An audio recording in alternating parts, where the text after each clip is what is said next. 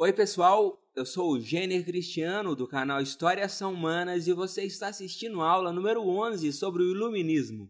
Um lembrete antes de começar a aula. Acesse os links na descrição do vídeo e cadastre seu e-mail para obter informações adicionais sobre essa aula e também sobre outros conteúdos produzidos por Histórias São Humanas. É sempre bom lembrar e anotar em sua agenda. Aqui tem vídeo novo toda segunda e quarta às 21 horas.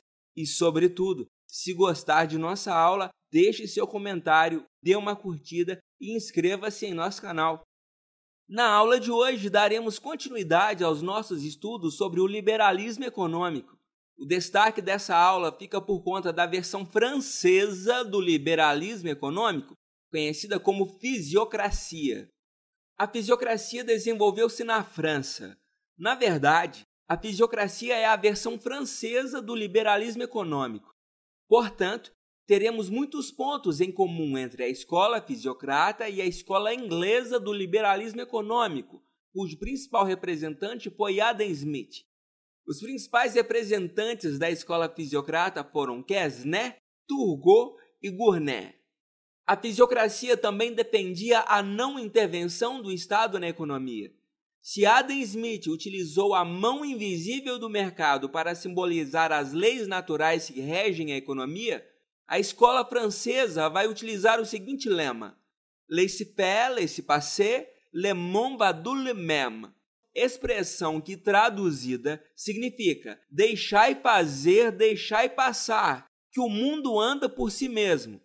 Em outras palavras, este lema representa a concepção de que a economia é regida por leis da natureza e que a presença do Estado, com sua intervenção em seus monopólios comerciais, deve ser eliminada o mais rápido possível para o bom funcionamento da economia. Agora vamos analisar uma diferença muito importante. Ao contrário da escola inglesa do liberalismo econômico liderada por Adam Smith, a fisiocracia acreditava que a riqueza de uma nação tinha sua origem no desenvolvimento e exploração da agricultura.